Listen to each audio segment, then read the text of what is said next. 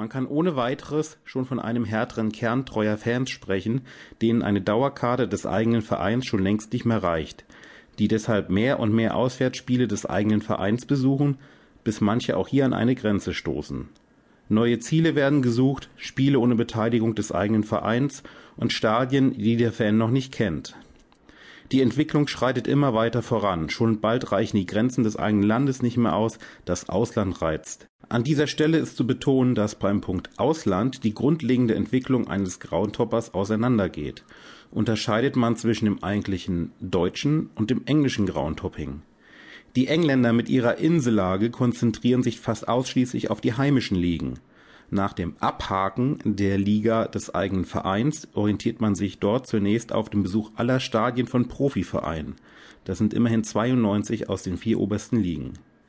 Schließlich folgen meist die Stadien der Profivereine Schottlands, der ersten Liga Schottlands und Nordirlands und Irlands. Ansonsten setzt der britische Groundhopper nicht auf das europäische Festland über, sondern taucht nach dem Tannenbaumprinzip immer tiefer in den Ligaebenen. Dort treffen inzwischen bei den scheinbar uninteressantesten Reservepartien eine zwei oder sogar auch mal in Einzelfällen dreistellige Zahl an Groundhoppern aufeinander. Relativ wenige englische Groundhopper schlagen den gleichen Weg wie die kontinentalen Groundhopper ein und bereisen regelmäßig das Ausland. Die kontinentale Groundhopper-Bewegung entstand hauptsächlich in Deutschland, später auch verstärkt in Österreich, der Schweiz und den Niederlanden. Antriebsfeder war hier eher die Atmosphäre, die Stimmung, die man in den Nachbarländern aufgesogen hat. Der eigentliche Beginn des Groundhoppings liegt einige Jahre zurück, sieht man von vereinzelten Fahrern ab, die schon seit Ende der 50er Jahre, Anfang der 60er Jahre auf Achse sind.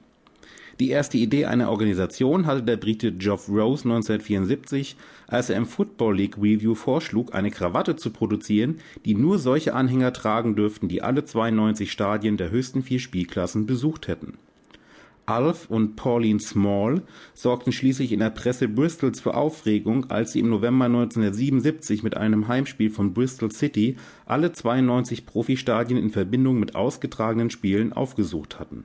Im Mai 1978 fand eine bei der damaligen Football League durch Gordon Peace eingereichte Idee Wohlwollen, nach der ein Klub für jene gegründet werden sollte, die diese 92 Stadien besucht hätten die angedachte Clubgründung machte schnell in der Presse die Runde und wurde bereits am 2. September 1978 mit einem ersten Treffen umgesetzt. Mit der Aufnahme in den 92 Club ist natürlich für viele Anhänger nicht das Ende der Fahnenstange erreicht. Beginnt dann, wie zuvor erläutert, der Weg in die noch tieferen Ligen. Entsprechend wird dem 92 Club als Durchgangsstation von vielen britischen Groundhoppern keine Bedeutung zugesprochen in Anlehnung an den 92 Club existiert mit dem 38 Club für die schottischen Profi-Grounds eine zweite britische Groundhopper-Vereinigung. Eine richtige Organisation gibt es sonst nur in Deutschland mit der Vereinigung der Groundhopper Deutschlands (VDGD). Diese wurde 1992 anlässlich des Römer Stadtderbys zwischen Lazio und